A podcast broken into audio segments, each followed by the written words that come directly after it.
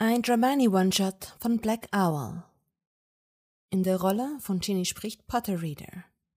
In der Rolle von Draco spricht Julian Richter. Die Erzählerin und Hermine werden von mir, Bandeleart, gesprochen.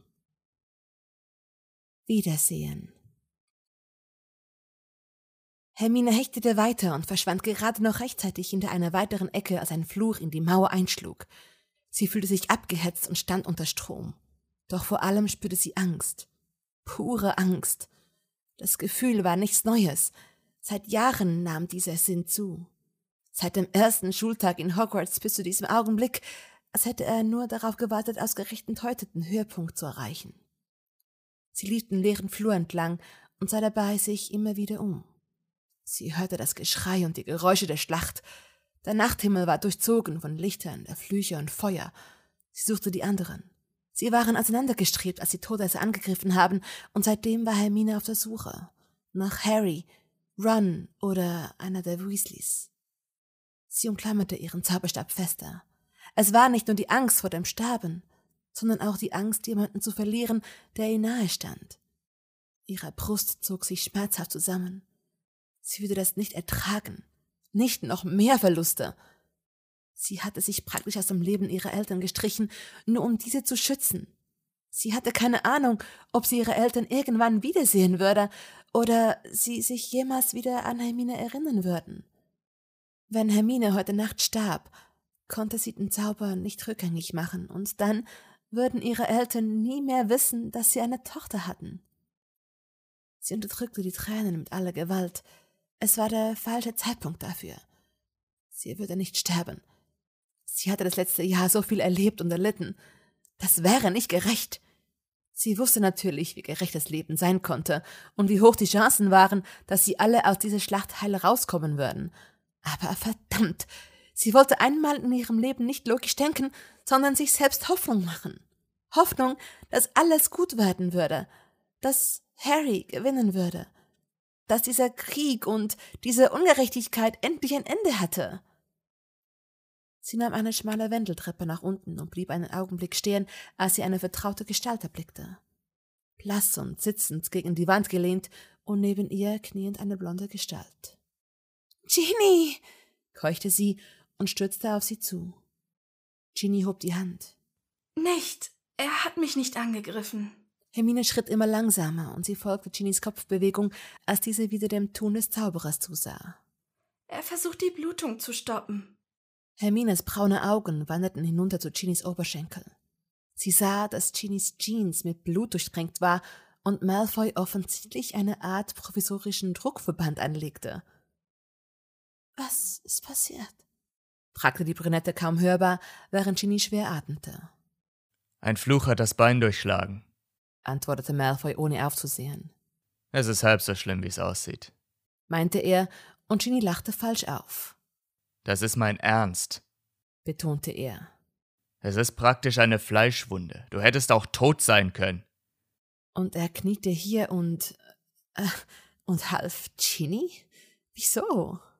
Drück mal, Granger, verlangte er, und Hermine steckte ihren Zauberstab ein, nur um automatisch ihre Hände dorthin zu legen, wo der Blonde es ihr sagte. Ginny unterdrückte einen Schmerzensschrei, und Hermine blickte sie besorgt an, während Malfoy den Stoff, den ihr hernahm, fest zusammenzog. Er wirkte ramponiert, und das wunderte Hermine nicht wirklich. Er war geflohen. Sie hatten ihn vor kurzem noch aus einem verdammten brennenden Raum gerettet, und jetzt saß er hier und versorgte Ginny. Das war doch bizarr. Geht es?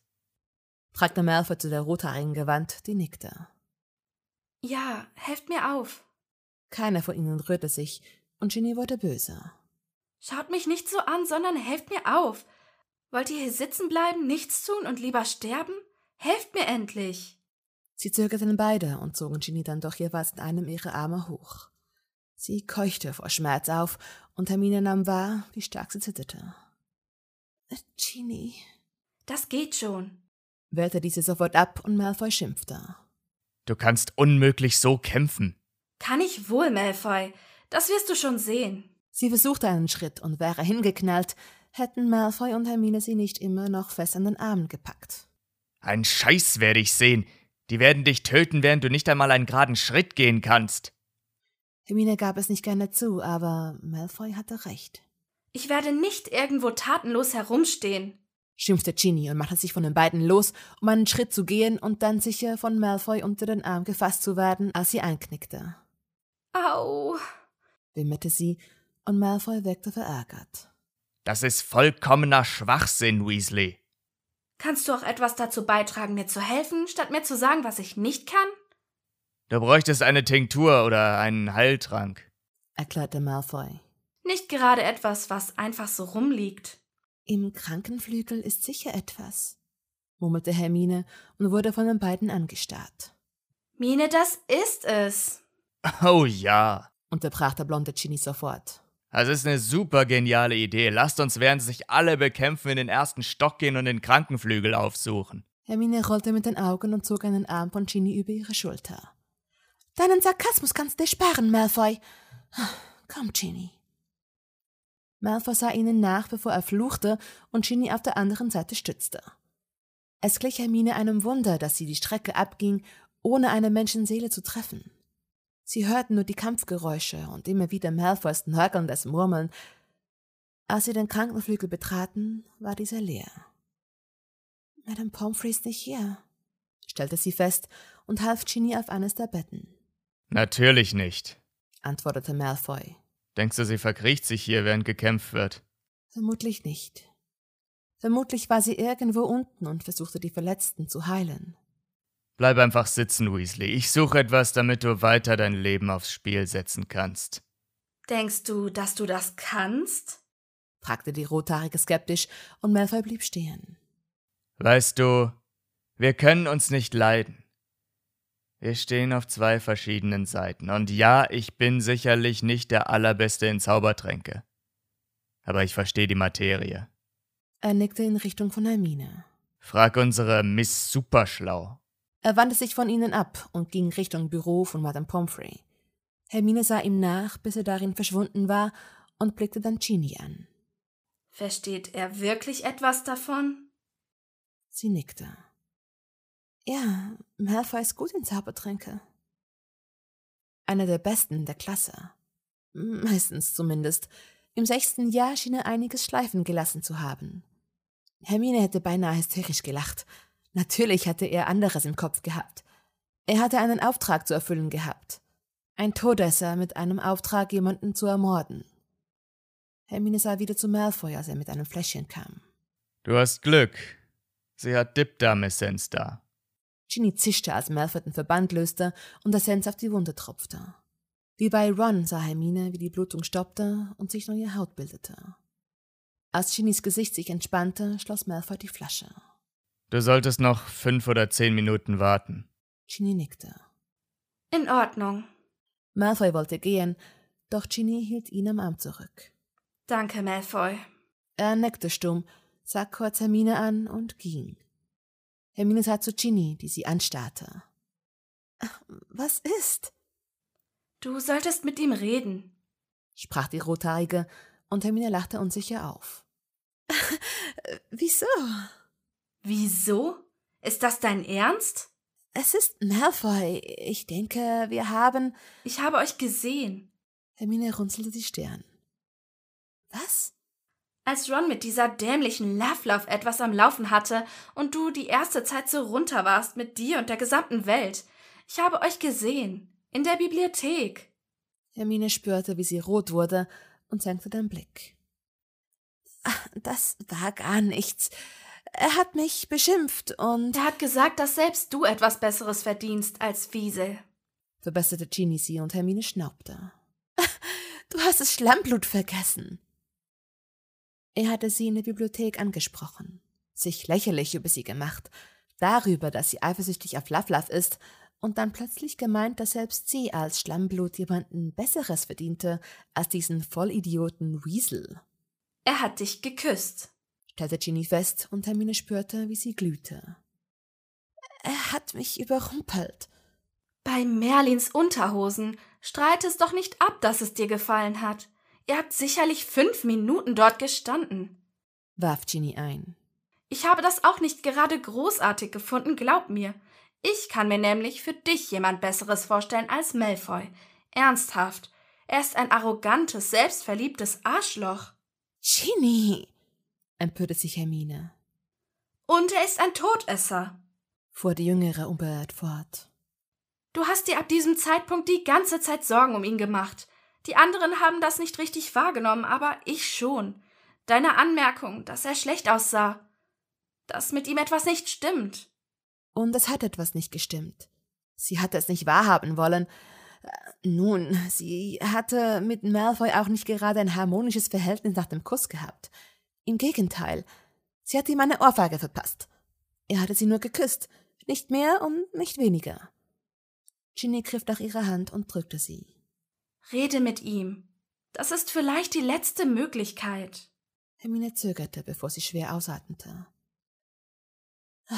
Okay, ich komme gleich wieder. Keine Sorge, rief ihr Ginny nach.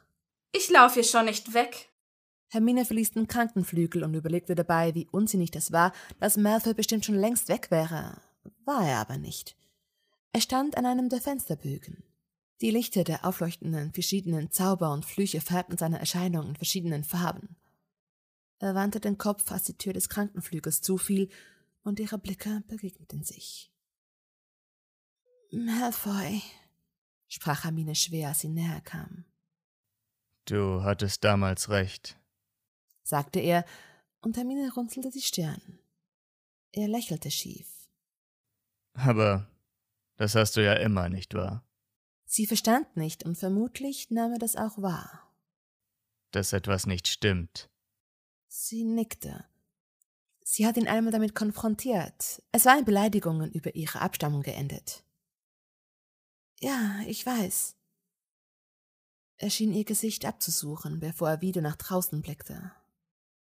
Ich konnte es dir nicht sagen. Ich weiß, wisperte sie. Es ist auch nicht gerade so, als wären wir Freunde. Nein, sprach er und sah sie wieder an. Du verstehst nicht. Ich konnte es niemandem sagen, weil er euch sonst alle getötet hätte. Meine Eltern, mich und auch dich. Wieso sagte er so etwas? Ich schätze, deine Freunde haben recht damit, dass ich ein verdammter Feigling bin. Malfoy. Ich hätte einschreiten müssen, als meine Tante. Sie schüttelte den Kopf. Was hättest du tun können? Dann hätte sie vermutlich dich gefoltert oder getötet. Das traute sie dieser Verrückten zu. Ja, vielleicht, erwiderte er zögernd. Du hast immerhin versucht, Harrys Identität nicht zu bestätigen. Auch wenn ihm das nicht gelungen war. Sie zuckte zusammen, als er eine lose Strähne von ihr um seine Finger wickelte und sie ihren Kopf in den Nacken legen musste, um zu ihm hochzusehen. Das hier ist komisch, sprach er leise. Wieso? wollte sie wissen. Da ist dieser Hass auf dich. Sie schluckte schwer. Hass? wiederholte sie leise. Er nickte. Ja, diese Abneigung, die mir mein Vater, seitdem ich denken kann, eingeimpft hat. Der Neid, wenn du immer besser warst in der Schule. Das Gefühl, das ich habe, seitdem ich dich geküsst habe. Ihr Mund fühlte sich trocken an.